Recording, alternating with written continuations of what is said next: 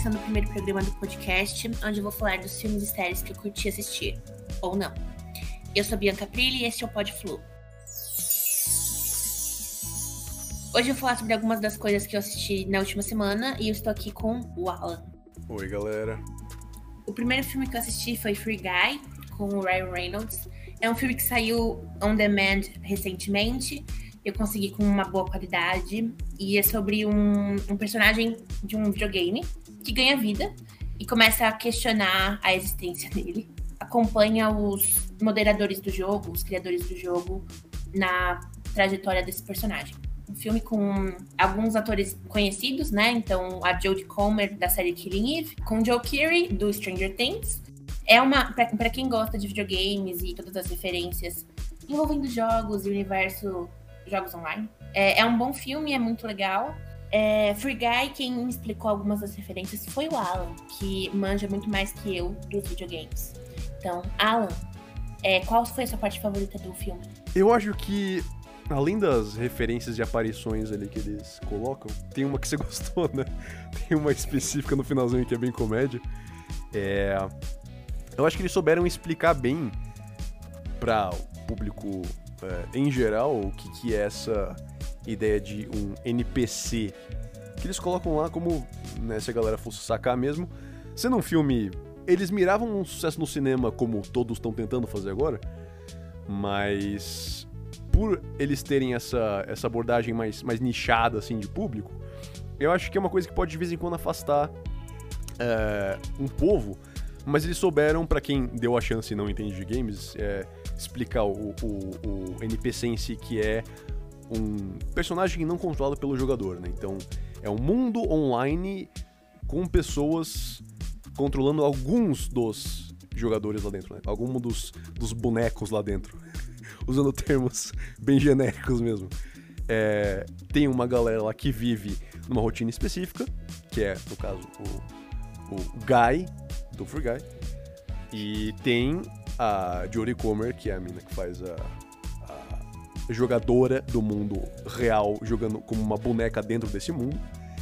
Então tem essa, essa camada extra ali de Matrix que eles colocam que é, fica bem interessante para você que não joga entender qual que é essa diferença entre o que você consegue influenciar no mundo digital ou não. Eu acho que para mim o melhor ponto é esse, fora momentos específicos lá de, de spoiler mais pro final do, do filme.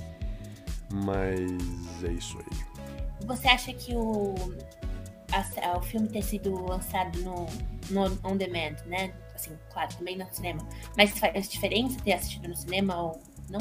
Ah, eu acho que nesse caso não tanto porque não é focado em ação, né? Ele é focado na, na comédiazinha, tem as cenas de ação ali no, no meio para poder é, justificar ele ser né, um, um jogo sobre você tá numa cidade, né, numa metrópole ali que tem tanque de guerra, tem arma, tem assalto, né? Um, um GTA. É, moderno. É, mais, mais bem controlado e mais moderno, né? Eu acho que não é um tipo Velozes Furiosos que é, não faz sentido você ver em casa. Tem uns filmes dessa leva aí, por exemplo, da HBO Max, que eu acho que alguns, por exemplo, vai Space Jam até. Space Jam não vi no cinema. E não fez diferença, eu acho, ter visto em casa, porque é, é mais de comédia, não é pra você estar tá imerso ali de nenhuma forma, sabe?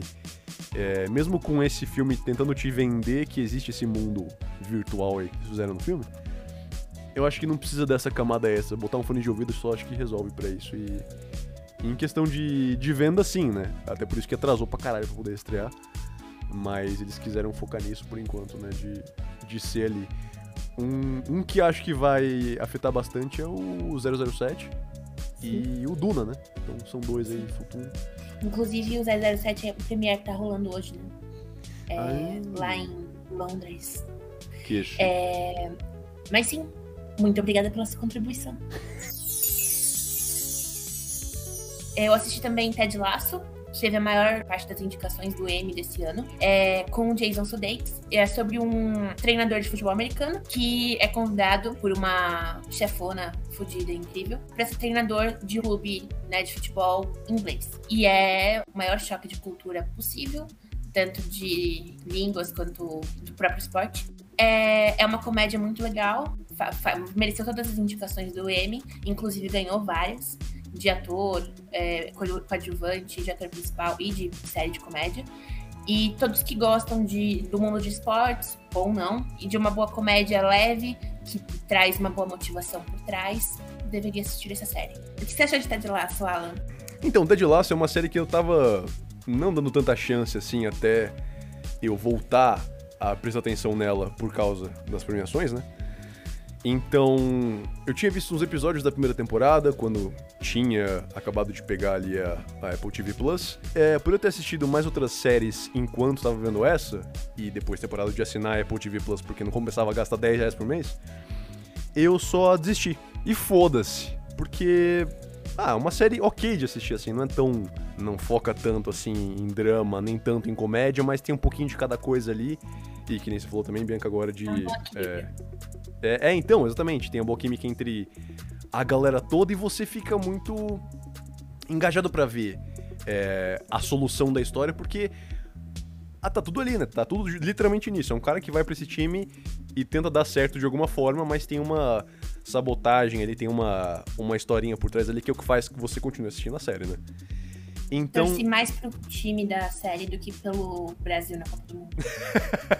Exatamente. E, e pelas referências também de, de futebol, por ter uma zoeira ou outra, tem. Assistiu na segunda temporada, tem uma vez que toca Oasis, inclusive. Sim. E tem. na primeira também, não? Eu acho que só na segunda. No karaokê? Ah, é verdade, o karaokê também tem. É me... Na verdade, é o melhor episódio da primeira temporada, o karaokê. Ah, eu acho que sim. Eu acho que sim, de fato. Na segunda, esse de agora, que é sobre é, a morte de uma pessoa, que é o último que eu assisti, pelo menos, que é o que saiu agora na sexta-feira, é o mais. É o que tem a melhor cena até agora, por enquanto, então fica a dica para você. Se você. Que ainda não cheguei lá. É, você não chegou lá.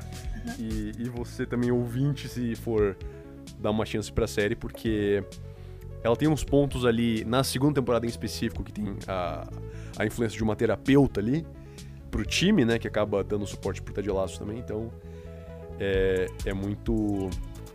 Te deixa engajado emocionalmente também com a série. Não só para dar umas risadinhas de vez em quando, mas tem ali essas lições de vida que eles usam como metáfora esporte de vez em quando para explicar umas coisas que é bem criativo. É, pois é.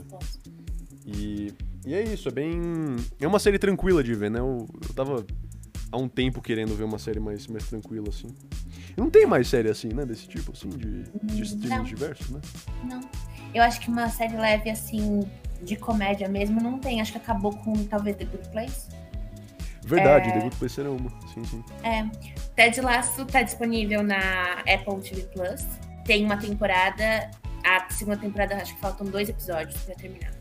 A série são, são é, episódios de um, um, em torno de uns 30 minutos bem rapidinha de ver. A primeira temporada tem 10 episódios e a segunda, se não me engano, está em 10 episódios agora. É, vão 12, isso mesmo. É, o último filme que eu assisti foi Cinderela, que, na minha opinião, não precisava existir. Acho que já teve muitos remakes da Cinderela e esse com certeza é o pior. Eu amo a Camila Cabello, inclusive nasci no mesmo dia, ano e mês que ela. Mas é, foram decisões muito erradas pro filme. E eu acho que a única certa foi. Ai, eu vou ter que dar esse spoiler. não, não é Cinderela, né? Todo mundo já viu Cinderela, eu acho. Tem muita coisa diferente? Mas aí, esse. Vai. Não, é que. Você assistiu? Não. É, é, que o final, ela não quer casar com o príncipe, entendeu? Ela hum. quer ser, tipo. Ela quer ser empreendedora. É, o final é a única parte boa do filme. Então, se você aguentar assistir todas as é, performances musicais desnecessárias e covers péssimos de músicas, o final vale bastante a pena. Tem Material Girl da Madonna, Somebody to Love do Queen, Seven Nation Army do White Stripes, tem Perfect do Ed Sheeran também. Tem uma música original da Camila Cabello, que é Million to One, eu acho que chama isso. É um filme bom, um filme levinho para assistir, tirando a parte das, dos trocentos mil covers que tem no filme. Mas é um filme gostosinho de assistir, para quem já conhece a história. Então, é, são duas indicações e uma contra-indicação. É, e temos uma.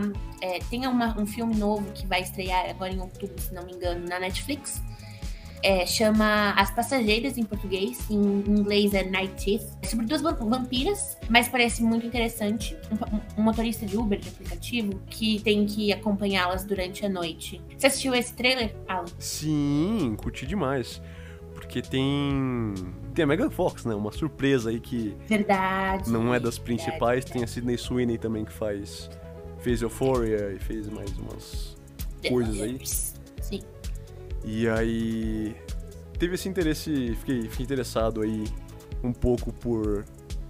Por ser de vampiro, mas eu acho que eu gost... acharia mais interessante sem saber que é sobre vampiro. E se fosse uma surpresa no meio do filme, sabe? Se fosse... É, o trailer, o trailer entregou, é.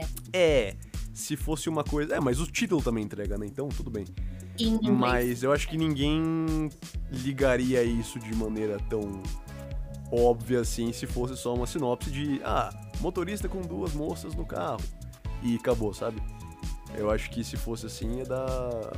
dar uma é, a. A surpresa, né? a surpresa do trailer foi, foi o que me pegou, assim. Fiquei, Nossa, que interessante. Mas. Tem razão. Se fosse só violência, por exemplo, sabe? Eu acho que eu veria só violência. E, da, e no meio do filme revelar, assim, né? Não, porque na verdade é, é vampiro. Violência Megan Fox. Sim, esse é o resumo é, do filme. É, exatamente. Sim. Gostamos. É... Né? Você tem alguma, algum filme, alguma série que você esteja ansioso pelo próximo mês? É, vai ter Lock and Key, a segunda temporada, que vai estrear aí daqui uns 20 dias da gravação desse episódio. E vai ter também o, a terceira temporada de You. É na que metade parece de... que tá incrível. É, na metade de outubro aí. Vai ser uma história mais. mais de família, né? Parece ser bem mais. Ou será que mais é? creepy. Ou será que é? É um mistério, né? De filme tem bastante ainda pra estrear os, os 007 e Duna aí, que eu comentei antes, mas. Duna, verdade, verdade. Ah, o que mais que tem aí de filme e série que você quer ver, Bibster? Série O Final de Only Murders in the Building, que é uma série da Star Plus. Muito interessante. Talvez a minha favorita do, do ano. Acho que só o filme eu falei da Netflix. Se você gostou, compartilhe com seus amigos, por favor.